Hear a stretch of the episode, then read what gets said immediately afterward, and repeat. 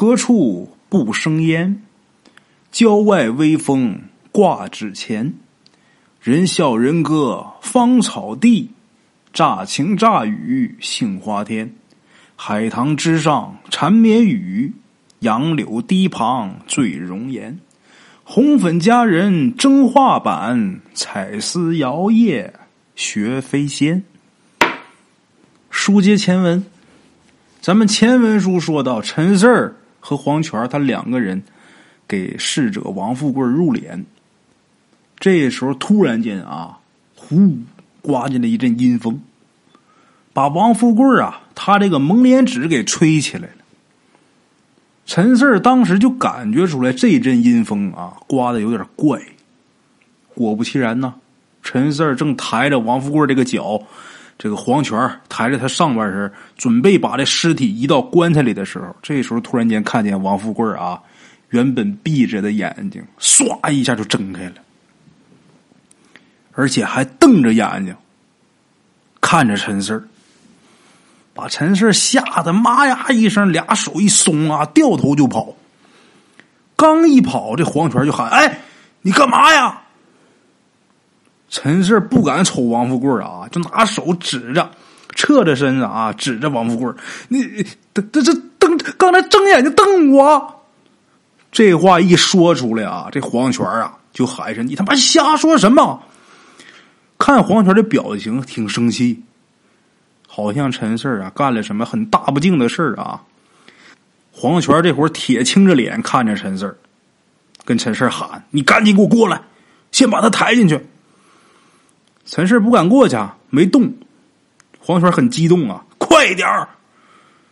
看这架势，这黄泉好像真是动了肝火了，所以陈氏啊没敢再往外跑，侧着身过去啊，拿着眼角看这个王富贵。见他这会儿啊，脸上的草纸啊已经盖上了，应该是黄泉刚才拿手这么一一扒拉，把这纸给盖上了。草纸盖上，这个陈四心里就踏实不少，最起码看不着他脸，他睁眼睛我也看不见了呀。这时候硬着头皮呀，抬着王富贵的脚，跟黄泉一起把他的尸体给放棺材里了。放进去之后啊，这黄泉啊又把被子啊这些东西啊给这个王富贵盖好。然后跟陈四说呀：“你赶紧跪到外边，给老辈子上三炷香赔罪，快点陈四这时候巴不得赶紧走呢，一听见黄泉这么说啊，掉头就往外跑。出去以后，陈四看见王有山跪在一边烧纸呢嘛，一直在那烧呢。进去之前，那个黄泉不是安排他一直在这烧纸吗？陈四赶紧拿三炷香，啊，在这个旁边有蜡呀，点着。点着之后，冲着这个王富贵这个黑白遗像拜了拜，然后把这三炷香啊插到香炉里边。他刚要跪下，跪下赔礼道歉呢，还没跪呢，没想到刚插上这三炷香啊，突然间嘚倒下来了，从香炉里掉下来了，掉地上。这香头全是朝着陈四这边，而且三根香的香头。可全都熄灭了。陈四看这三根香往下掉的时候啊，很诡异，怎么呢？掉的很齐整，两根并排在下边，这两根上面拖着一根，这香头又都是冲着他，后边的香签啊朝里边。陈四也不明白这什么意思啊，心想这肯定是不好啊。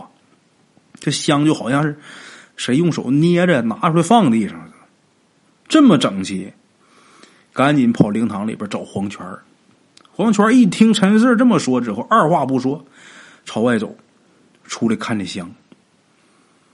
到这儿，黄泉就拿眼睛盯着啊地上这三根香，看了一会儿之后，跟陈氏说呀：“你闯了祸了。”陈氏说：“这什么意思？他没原谅我吗？”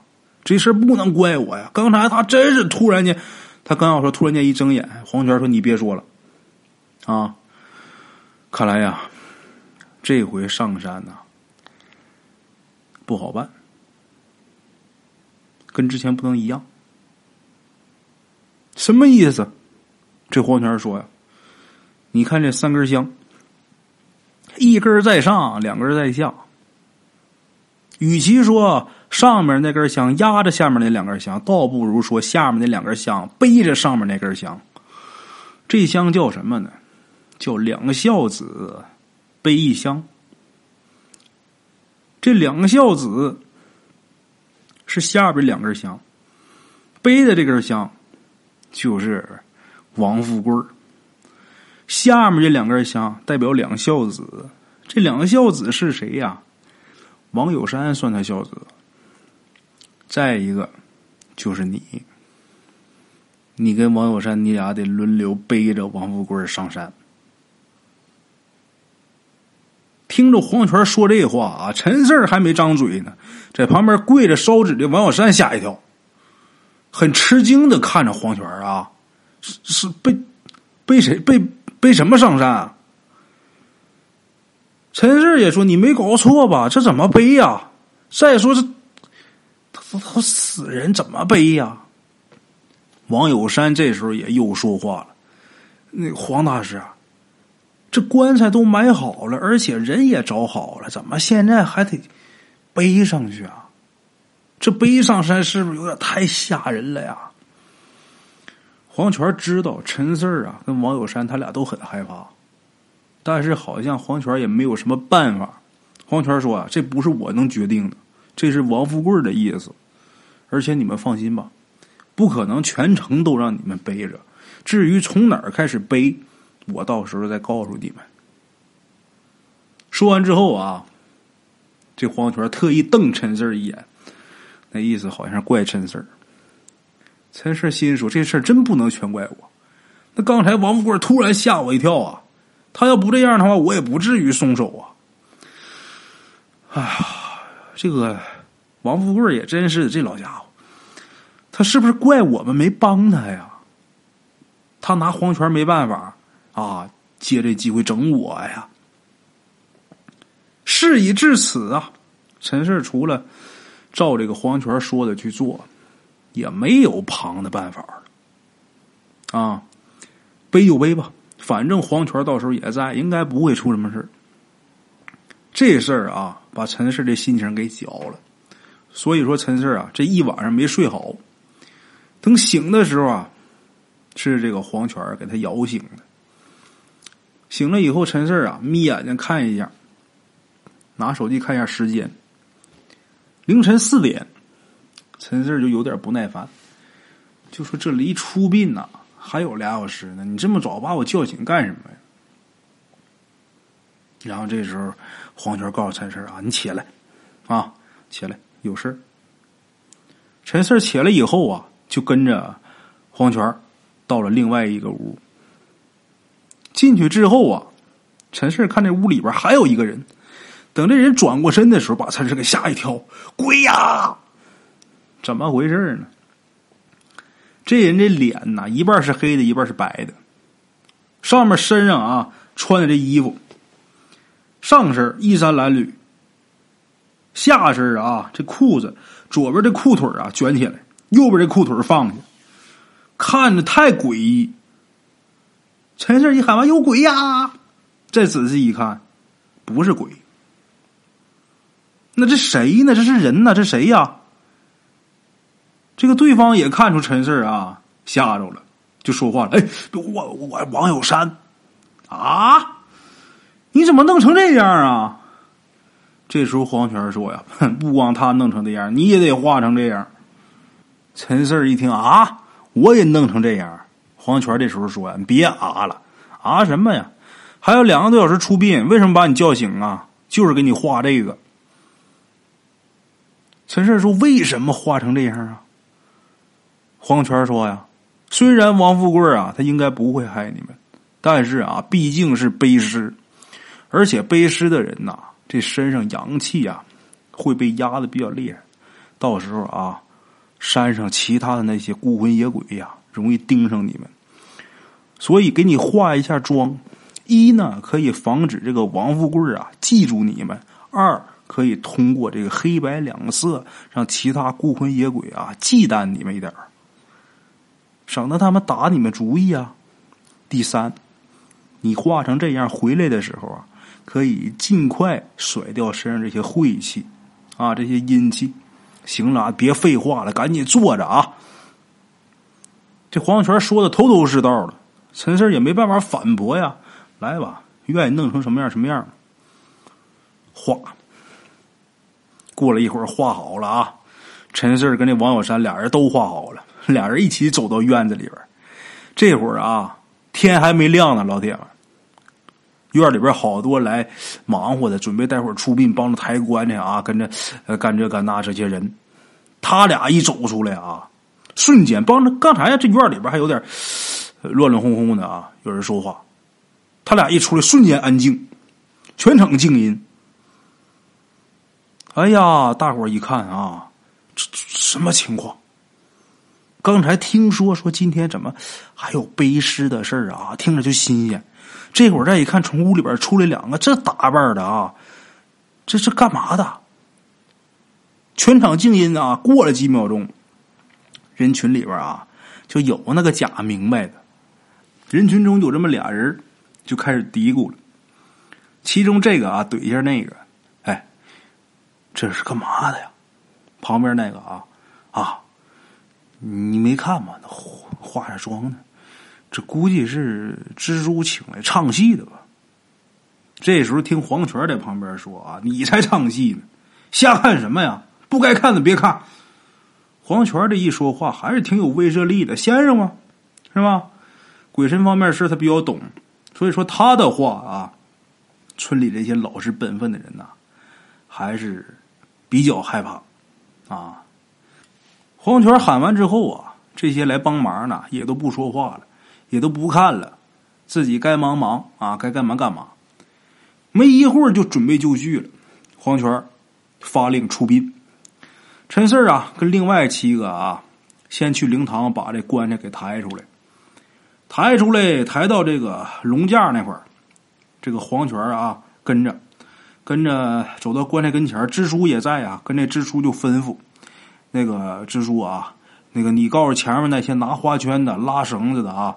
待会儿啊，上山干完活以后啊，绝对不要原路返回，走其他的路回村记住啊，要么出什么事儿的话，别怪我没提醒过他们啊。这村支书一头雾水啊，估计也是没懂这是什么令，这是为什么？那是个阴阳先生，人家吩咐了啊，语气听着还挺强硬的。这支书也没问那么多，立马就去。照做了。后来呀，这黄泉啊也说了，怎么回事呢？陈四儿跟王友山背尸上山。如果说呀，他们拉棺材这些，或者说前面拿花圈这些啊，到坟地以后没有事他们又迎回来。这会儿正好看见陈氏跟王小山，如果说背着王富贵往上走，这不就起了冲撞吗？啊，所以说没事以后我干完活以后走其他路回村啊，交代完以后啊。陈氏他们八个各就各位，啊，然后棺材前面开始这个鞭炮啊，噼里啪啦开始放开路鞭炮。紧接着，他们八个人啊一起一较劲，把这口大红棺材抬下来，跟着队伍往前走。出村以后啊，走到半山腰的时候，这个黄泉突然间叫停。话音刚落。拿这个长凳的人马上就跑过来啊，把凳子放在旁边那地里边啊，然后他们八个抬棺材的，把这龙架就给放到这个长凳上。有人就问黄泉说：“没到地方怎么停了呢？”黄泉说：“呀，就抬到这儿就得了，后面的事儿啊，你们不用管了，下山休息去吧。”陈氏一看不用猜呀，这该到我跟王小山背尸了，我俩估计得从这儿往山上背呀。一想到这儿啊，心里边还有点别扭啊。黄泉发话了：“这些抬棺材的啊，谁也没留下来，全都结伴下山。”很快，这地方就剩下陈四、王小山、黄泉、支书，还有另外七个抬棺材的，剩下他们十一个人。这时候，黄泉就跟支书说：“啊，那个你找一个人到前面去开路去。如果碰到那些不听话、非得要原路下山的人呐，赶紧叫他们躲开。”村支书一听完之后，赶紧吩咐叫了一个其抬棺材，其中有这么一个啊，三十多岁的这么一个男的，说：“你打着手电筒，赶紧往山上跑。”安排完人，紧接着黄泉指陈氏跟王小山说：“他俩啊，除他俩之外，你们其他人立马凑到一起，但是别说话，啊，把身子都转过去。”这春支书他们赶紧照做呀！啊，围成一条弧线，都凑在一起啊，背对着棺材。然后黄泉啊跟王远山说：“你呀，继续拿着手里的这个白灯笼啊，你继续打灯笼，但是你记着啊，这里边这蜡可千万别灭了。你在前面走，拿着灯笼啊，给后边陈四啊照路。然后看陈四，你先背啊，你先背，你背完之后换王友山。”陈四知道啊，躲躲不过去。既然这样，那就来吧，没多废话啊，因为已经有心理准备了。陈四这个表现啊，黄泉一看呢，这状态没问题啊，来吧，走到这个红棺材旁边，拿个木棍黄泉拿起一木棍啊，在这棺材头当当当敲了三下，然后喊了一声：“王小山上山了啊！”喊完以后啊，黄泉看看陈四然后一点头，示意他一下。陈四走到棺材尾那块俩人一起较劲，把这棺材盖给推开了。这会儿，王富贵的尸体啊，身上盖着棉被，脸上贴着草纸，所以说陈氏什么都看不见。黄泉让陈氏啊说：“你把身子转过去。”陈氏转过去啊，把腰也弓起来了，做好准备呀。弓好，双手撑着膝盖啊！黄泉啊，这会儿把尸体从棺材里弄出来。这会儿啊，山上啊，也不知道哪儿来股风，挺凉。虽然说陈四有心理准备，但是一到真格的，心里边还是有点突突。黄泉就告诉陈四说：“你先含一口枸杞。”听到黄泉这话，陈氏赶紧把事先准备好的枸杞啊掏出来一把，扔嘴里边含着。含好之后啊，嗯，那意思就是给这个黄泉一个信号，我含好了。他一给完信号，就过没多大一会儿，就觉得背后啊突然有东西往下一压，很沉。陈氏觉得怎么这么沉，这么重，两条腿都直发抖。而且心跳加速。之前在灵堂啊，陈四看王富贵的尸体啊，充其量七八十斤但是没想到一背到后背上，怎么感觉像一百多斤呢？陈四也老干活，也背东西扛东西，他知道这分量。这怎么这么沉呢？是真是死沉死沉啊！除此之外啊，王富贵的尸体那冰冰凉凉的，而且很僵硬啊，所以说不好背。放好之后，这尸体黄泉喊了一声：“上山啦！”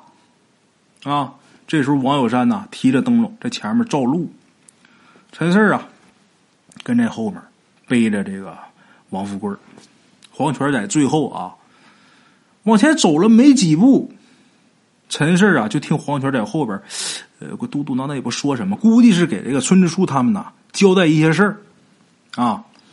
陈氏背着尸体往前走。可能也是因为害怕，也可能是因为这尸体真的很重啊。陈氏往山上走的时候啊，一直是咬着牙，而且腿呀还控制不住发抖，好几回差点崴脚啊。没走一会儿啊，陈氏觉着气喘吁吁，脑门这汗也下来了，感觉特别累，这比平时在家干活啊累多了。咱这个得说一下，他这不比干活，他是精神紧张啊，是吧？走了一会儿，走不动了，走不动。陈氏啊，站原地啊，喘口气儿，歇一下，然后抬头往前一看呢，前面啊，这段路特别陡，而且王有山啊，他是侧着身子往前走，他给打灯笼嘛，得帮着陈四照着点脚底下呀。陈四抬头一看，这是坡可挺陡。王有山一看陈四停下来休息啊，王有山就说了：“那个，你小心点啊。”这块有点陡，你踩稳呢啊！每一步你都得踩稳当啊，这块不好走。陈氏咽咽唾沫，也顾不上擦汗了，背着王富贵的尸体啊，继续往山上走。这段路特别陡，这坡啊，至少得有六十度左右。就是感觉啊，他这个路上有这个坎儿，也不谁修的，可能平时上山干活捂的啊，呃，走着方便点他这坎儿啊，修的都不是很大，就平时如果说你扛个锄头啥走啊，还没问题。他这会儿陈氏背着尸体，这坎儿还小，整只脚啊没有办法完全踩在上面。再加上这坎儿长年累月啊，小王庄的人是踩来踩去，哪一个坎儿这个边上啊都变得比较光滑，尤其是那些石头坎儿，很滑。走了几步以后啊，陈氏看前面啊，有四五个石头坎儿，溜光。他背着尸体呢，陈氏有点害怕，就跟背后黄泉就说：“你在后边盯着点啊，万一我要摔了的话，你赶紧扶着点黄泉在后边就说：“呀，没事你慢点啊，别着急。”陈氏啊，吸口气，稳了稳神，然后抬脚往这坎上踩。第一步比较稳，没问题。啊，再往上踩第二步，陈氏右脚侧面啊，刚踩到这个坎儿上，等踩稳当了，等着左脚发力再往上挪的时候，可就在这时候。陈氏突然间看见有一只手抓着陈氏这个左脚脚腕陈氏心里一惊啊！紧接着这手一较劲，把陈氏这左脚啊往后一拉，那一下身子站不稳呐，立马啊就空了，脚底下踩空啊，身子往后一仰，马上就要倒。陈氏还没反应过来呢。自己就要摔倒了，他好在后面啊，这黄泉一把把他给顶住了，顶住往前这一推一借力，陈氏站稳了。黄泉喊呢：“你千万别摔下去啊，站住！”陈氏一咬牙，双手抓着王富贵这个尸体的两侧，腰部一发力，一较劲，这身子往前一倾，黄泉在这一推，啊，站稳，把这姿势给纠正过来了。没摔倒，身后这黄泉啊，还是帮着使劲往前推，费了不少功夫，费了不少劲儿，总算是啊，把这个几节不好走的台阶啊，给走完了。这一折腾啊，可是耗费了不少劲儿，累的陈四上气不接下气儿。最关键是害怕呀，刚才那手怎么回事啊？这有鬼在那捣鬼呀！啊，陈氏没敢继续往前走，停那儿了。然后把这情况告诉身后的黄泉就说刚才怎么怎么有只手，他怎么一一把就把我脚脖拽住，还往后拉。然后这个黄泉啊，立马就问那个王小山：“你那灯笼还亮着呢吗？”这王小山说：“呀，亮着呢。”陈氏仔细一看，那灯笼确实还亮着。黄泉说：“跟王小山说啊，说你往前快走几步，跟我们拉开点距离。”王小山赶紧打着灯笼啊，往前蹭蹭蹭走了几步，跟陈氏他们能保持啊三米左右距离吧，就没紧挨着。等王小山停下来以后，黄泉啊跟陈氏说：“行了，你继续走吧，这回不能有什么事儿啊，接着走吧。”还别说，这王友山啊，朝前走了几步以后，还真就没再出什么事而且王富贵的尸体啊，好像也没那么沉了，就好像轻了不少。很顺利的又往前走了一段路，陈氏就换给王友山来背，他背尸体，陈氏打灯。王小山背尸体的时候比较顺利啊，没什么事直接就到了坟地那儿。等到了坟地以后啊，这黄泉。过去帮王小山把尸体啊，先平放在事先已经准备好的木板上面。紧接着，尸体放好以后，黄泉把手机掏出来打电话，给山底下打，给这个支书他们打，说：“你们把这棺材抬上来吧。”过了能有十多分钟吧，这村支书他们抬着这口大红棺材上来了，把棺材放一边这黄泉啊，把陈氏留下来了，然后啊，让支书他们呐先下山，把他们先支走了。等村支书他们走了以后啊，黄泉这家伙啊，从身上拿出来一瓶子，这瓶子就是看着跟装于小雨的那种玻璃瓶啊，没什么两样，都是那差不多。啊，黄泉拿瓶子走到这王富贵的尸体旁边，然后从身上啊，他身上挂了一个包，从身上的包里边拿出一个红线球，又拿一支毛笔，还有朱砂。然后拿毛笔呀，先蘸这朱砂在王富贵的额头上先点了一下，点完之后这笔可没挪开，然后告诉陈氏：“你过来，帮我扶着这个笔。”陈氏赶紧伸手啊，扶住这毛笔。黄泉告诉他：“可别放手啊！”说完之后啊，这黄泉立马从这个红线球上扯下来一根红线，一头系在王富贵前额的白头发上。另一头啊，绑在这个瓶子的瓶口上。弄好之后，这黄泉拿过这个毛笔。一开始陈氏扶着呢嘛，这会儿黄泉接过来，拿着这毛笔，从王富贵这个眉心这个位置啊开始挪，把这笔尖从皮肤挪到这个白头发上，再顺着这个红线啊移到这个瓶口。移到瓶口之后，陈氏看着。这个黄泉他用大拇指跟食指啊，一夹住这笔头，一较劲儿，把这笔头从这笔杆上给抽掉了，然后把笔杆往旁边一扔，把这笔头直接给扔进瓶子里边然后拿这个木塞把这瓶口给封起来，最后啊，用大拇指蘸着朱砂，把这木塞也给抹上朱砂了，又往下摁了摁。弄好之后，这黄泉脸上啊，露出笑脸了，啊，妥了，妥了，妥了啊！哎呀，现在啊，这无效关咱们的了。哎，说完以后，这黄泉把瓶子放包里了，然后跟陈氏说：“来，赶紧啊，简单的先搭个棚，把尸体先挡起来，省一会儿太阳要升起来啊，把尸体给晒着不好。”说完之后，黄泉把这瓶子啊放包里，然后跟陈氏说：“来，赶紧简单的搭个棚，先把这尸体先挡起来，省得一会儿太阳出来把尸体晒着。下山以后啊，我会跟村支书说，这口红棺材没法用了，得换一口。接着咱俩就回你们店里啊，重新再弄一口棺材，把王富贵的尸体啊给他埋了。”陈氏跟黄泉俩人一起搭棚，陈氏一边搭棚一边就问黄泉。说刚才你又是瓶子又是朱砂又是笔的，你那是干啥呢？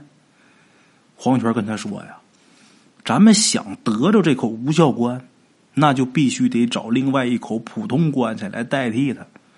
但是如果王富贵这个魂儿还在这尸体里边，那他进不了普通棺材呀。所以我只能啊，暂时先收了他的魂儿，然后把他呀先困在瓶子里边，回去是供是怎么着的？等十二年以后，我再把他放出来。”等到那时候，他也可以顺顺利利回到下面去，也不用做孤魂野鬼。啊，黄泉这么一说呀，陈氏想起来了，当初这吴大师找另外一口棺材装张寡妇尸体的事儿，确实是啊。像这种特殊死的这种啊，进不了第二口棺材，只能进第一口，或者是跟第一口同类的棺材。这个前段时间周老幺那个事儿。周老幺后来找了一口棺材啊，这个代替周老幺这个横死棺，那是因为周老幺他的阴魂被这鬼老太太已经给带到下面去了，所以说用什么棺材无所谓了。这个黄泉这会儿把王富贵这魂儿给收瓶子里边了，那他再用第二口棺材就没事了，能进得去了。这陈氏啊又问黄泉说：“那刚才你用那到底是什么瓶子？怎么还能装鬼呢？”这黄泉说了：“哎，瓶啊，就是普通的瓶子，没什么特殊的。啊，我呀，先拿这朱砂呀封住这鬼的印堂，然后啊，再用朱砂封住这瓶口，双重保险。所以，如果他不是特别厉害的鬼啊，基本上他逃不出来。”陈氏听完之后明白了，罢了。啊，怪不得这于小雨装瓶里边出不来呢。等这个棚子搭好以后，陈四跟黄泉俩人就下山了。到山下以后啊，先去找这个村支书。这村支书主事儿嘛啊，这个黄泉把之前准备好的这些说辞啊都说了。但是黄泉啊，有一点挺不地道的，怎么的呢？他让这村支书啊再出钱重新买一口新棺材。这村支书啊也想到了，都背诗了。这个事儿可能跟平常这个不一样，可能真有点麻烦。所以说呀，这村支书啊很肉疼，但是还是答应破财免灾吧，买就买吧，再买一口吧。陈氏当时就有点看不下去了，怎么的呢？替换这个无效官，我们已经是占了大便宜了，这黄泉怎么还坑人家村支书呢？有点过分。他正打算过去说的时候。陈氏突然间被人给撞了一下，陈氏一看是谁呀？王友山啊！这王小山把他撞一下之后，王小山还说：“哎，对不起。”陈氏一看是他，笑笑了：“哎，没事没事。”刚说完，陈氏就注意王小山的脸上露出一抹怪笑。陈氏一看到这个笑以后啊，就觉得背后发毛。他也说不清楚啊，为什么会发毛？但是他这身体啊，确实有这反应。王有山那个笑啊，确实挺怪。咱们如果熟人见面的话，这笑容一般都比较和善。但是王有山这个笑，透着明显的得意，真是很奇怪啊。但是这王有山呢，好像也不想跟他说话，就笑了一下，马上就离开了。陈氏就看着这王有山离开院子，盯着王有山看啊，有点走神的时候，旁边啊有人拍他一把，他吓一嘚瑟，赶紧看黄泉。看到黄泉以后啊，陈氏才松口气，然后就跟黄泉说：“你没事你拍我干什么？”黄泉说：“你看什么呢？看这么入神？你看上谁家小姑娘了吧？”说这话时候，黄泉这脸上啊，哎呀！看着那个贱样啊，陈氏也没心情跟他说话。又一想刚才他坑碎个村支书那事，陈氏就有点看不过去，就跟他说：“那无效官咱都得着了，那怎么咱拿普通棺材换无效官，咱占大便宜，怎么还能跟人要钱呢？你太黑了吧！”听陈氏这么说，这黄泉啊脸色一变，啊，压着声音说：“你瞎嚷嚷什么呀？小声点。”再说啊，要不是你们拿走七成，我也不至于干这种事儿啊。再一个，那村支书他有钱，不捞白不捞啊。这事儿你别管啊，你等着分钱就得了。再说了，干咱们这行呢也不容易，说不定哪天就挂了。你不趁年轻多挣点怎么的呀？多挣点不为过吧？就算不为自己，是不是也为家里人考虑啊？万一哪一天咱没了，攒点钱让家里人衣食无忧。你说对不对？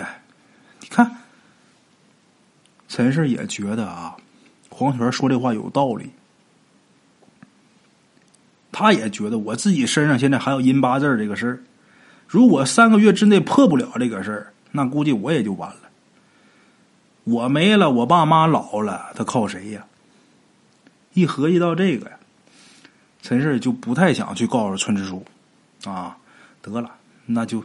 既然如此，那也就如此了。得，黄泉看陈四不说话了，黄泉也能猜到他心思啊，脸上马上这个笑脸就出来了，还拍一下他肩膀，嗨，这就对了，兄弟，咱们哥们儿有钱一起赚啊，有难我当，行不行？陈氏啊，让这个黄泉这么一说呀，自己还真活了心儿了啊。就打算挣那几百块钱了。既然打算挣那钱了，那也就不可能再说什么了，也不可能再想什么了。跟着村支书找的人一起坐车回到店里边，又抬了一口棺材，啊，弄一口新棺材装车上，然后再带回来。先是找一个空屋放着。之所以没直接抬山上去啊，是因为现在大白天啊，这个尸体往棺材里抬的时候，怕有这个光武的给照着啊，不好，太阳太强。先那么地儿，先放这，等这个太阳下山以后啊，天黑了以后再上山。就这么的。下午的时候，这黄泉一直跟着小王村的人打牌。陈四他也不会玩，在旁边坐着看啊。这家伙的手气还真挺好，赢不少钱。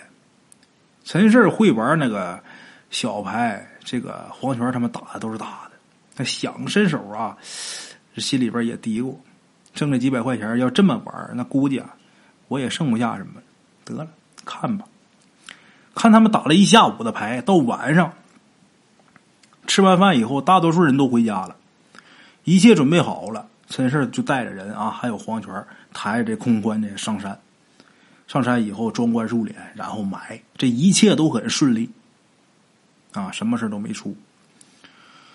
等把王富贵啊彻底都给葬好以后，在刚才不是抬棺材上来这几个人嘛，又把这口红棺材给带下去了。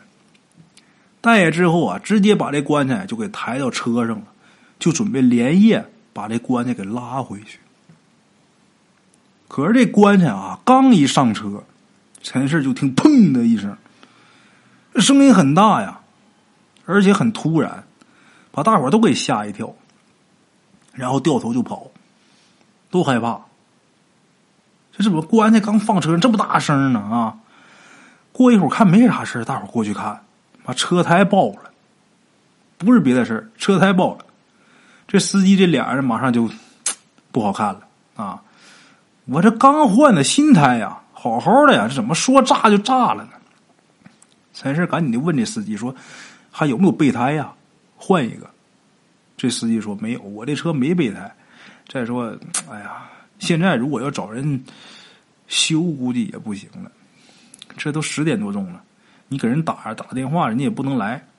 今天晚上估计是走不了了啊。”那走不了了，陈四儿还有这个黄泉就只能是先住这个小王村了呗，也只能这样了。一看这个状况，这村支书啊，立马就过来就跟黄泉说：“黄大师，要不今天晚上啊，你就委屈委屈啊，呃，住我那儿吧。”这黄泉一听村长这么说啊，这支书这么说，那感情好啊，啊，行。陈四一看黄泉答应了。他赶紧就拽黄泉胳膊，小声就说：“你不能上他家去住去。”那怎么说不能去呢？这红棺材装过王富贵的尸体，这是无效棺，也就是阴棺呐。秦府的人嗅觉那么强，谁知道秦府那怪人是不是已经盯上这口红棺材了？现在他们既然没办法回店里。晚上要睡觉的话，就只能是守着这口红棺材睡呀，在这棺材旁边啊，甚至说都不能睡，你得连夜看着他呀，防止这秦府人来给他抬走啊。你要连夜看着，那就没办法去这个村支书家，横不能把这口棺材抬人家去。你把这棺材抬人家，支书他不能干，另外一个咱也不能那么干，怎么的呢？这棺材真把秦府那些怪人给招来啊，把那些鬼东西给招来，那不得把村支书一家都给吓疯不可呀？再说啊，这秦府的事儿啊，太神秘。这个事儿关系到陈四身上这个阴八字局的事儿，所以说陈四也不想让更多人知道这事儿，包括黄泉。陈四心里边明白这些，但黄泉他不知道这些。陈四就说：“你不能去村支书家住。”黄泉就问我：“怎么不能啊？”陈四说：“呀，这是阴官呐，怎么能进阳宅呢？再说村支书也不能同意我们把棺材抬他家去。”黄泉听陈四这么说啊，黄泉就把手搭陈四肩膀上，就说：“呀，他肯定不能同意啊，这玩意儿多吓人呢，是不是？所以这棺材不能抬到支书家去，那就我只能我去那个支书家了。这棺材只能抬王富贵家去。哎，那个我去支书家啊，你在这个王富贵家守着这口棺材吧。”陈四一听这黄泉让他一个人守着这口棺材，当时就急了，他害怕呀，啊。就问这个黄泉凭什么呀？这黄泉说了：“凭什么？这口棺材抬回去卖的钱是不是都是你们的？跟我一分钱关系没有吧？凭什么我守着呀？”说完之后啊，这黄泉立马跟另外几个人就说：“啊，来几个人啊，帮忙把这棺材抬王富贵家里边去。黄泉一说完之后，几个男的立马过来，拿绳子一捆，拿杠子一一抬，就把这棺材给抬王富贵家去了。陈氏急坏了，晚上我一个人在这守着，那要秦府这些怪人来了，我怎么办？我对付不了啊！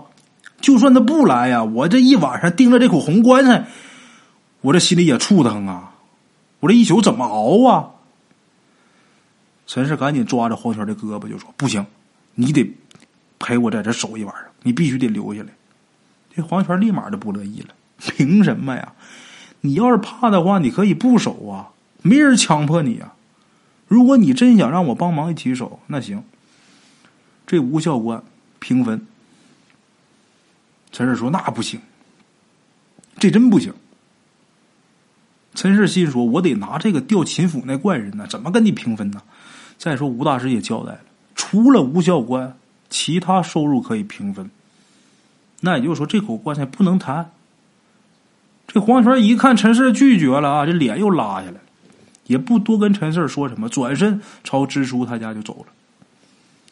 陈氏赶紧上前啊，一把又把他胳膊给拽住了，就说：“这样吧，那个黄泉，黄大师，这回主持白事的钱，咱五五分账，行不行？”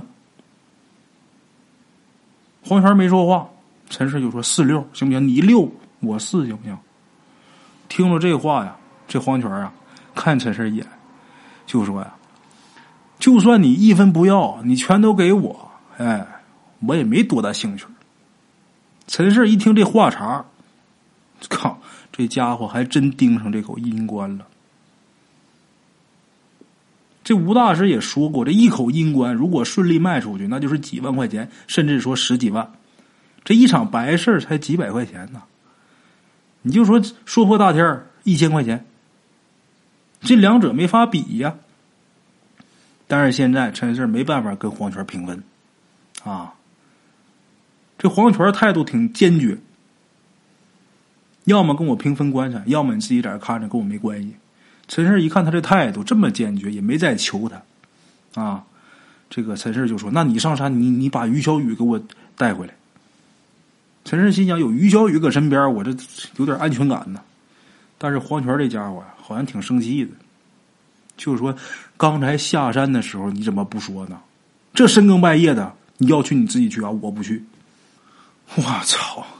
你不是说过有难同当的吗？怎么现在让我上山你就不去了呢？这黄泉说：“是啊，我是这么说的。可是现在你们拿大头啊。”我就拿这么一点啊，就吃点蚊子肉，有难你还让我当，我疯了吧？黄泉这些话把陈氏给气的，你滚吧，赶紧滚！黄泉走就走呗。这黄泉跟支书走了，陈氏气归气呀，这一晚上怎么守啊？看着黄泉走了，陈氏回头看一眼王富贵家那边，这心里边就开始害怕。不行啊，我得赶紧给我师傅打电话。陈氏把手机拿出来啊，电话号码拨过去，也不知道吴大师这手机是没电了还是怎么关机了，连打两次都是关机。陈氏这心里就更慌了。你给吴大师电话打过去，我师傅你要不能来，你横不能来，你在电话里面你指点指点我，是我得怎么弄啊？也行啊，这一下主心骨没有了。这正需要帮忙的时候，吴大师关机了，现在怎么办？再去找黄泉。陈氏这脸又拉不下来，你说上山找于小雨吧，关键也不知道他在哪儿。再说这深更半夜的跑山，万一碰着鬼怎么办？思来想去，得了，硬着头皮守着吧。也就这条道啊，还简单点啊。陈胜一想啊，守着是守着，我不能就这么赤手空拳守着呀。万一有什么事我根本我守不住啊。我找点什么去吧。哎，对了，我弄几根扁担去吧。这玩意儿几乎家家户户都有，而且这玩意儿管事儿。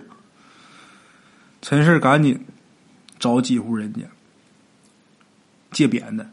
这几户人家一看啊，这是跟黄泉来啊，帮着给操持白事的这个小兄弟。二话没有，把扁担都借他了。陈氏连续找了好几家，一共借了十根扁担。陈氏弄着这些扁担之后，扛着这一捆扁担，急急忙忙啊，就跑回这个王富贵家。但是回到王富贵家之后啊，这院里一个人都没有。帮忙往这这个院里来搭这个红棺材那些人呢，也不知道都哪儿去了。可能是放下棺材之后啊，早早就走了。这红棺材这会儿啊，在这院子这个堂屋里了。啊，其实出了灵堂的这棺材是不能再放回来的，因为这会给家里边带来晦气。但是这个王富贵他是孤寡老人，家里边没其他人，所以也无所谓了。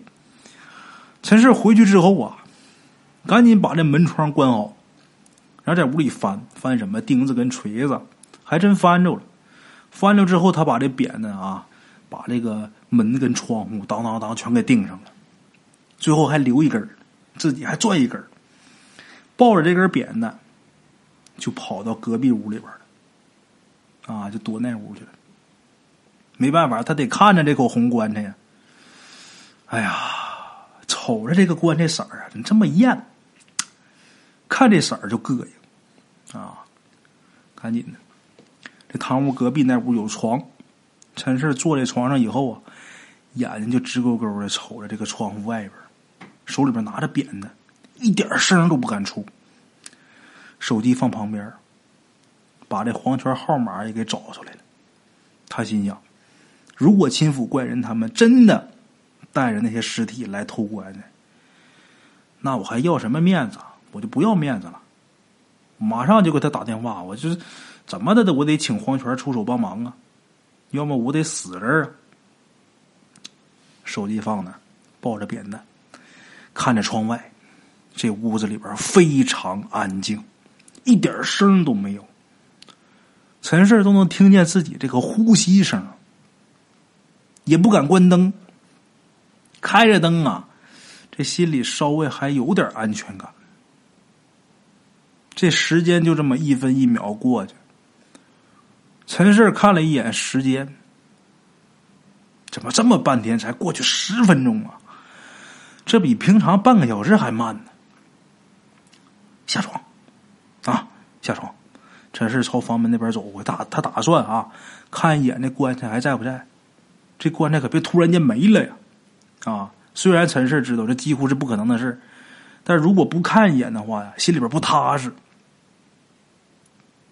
赶紧的，走到房门那儿，轻轻把这个门呐打开一条缝然后透过这条窄缝啊。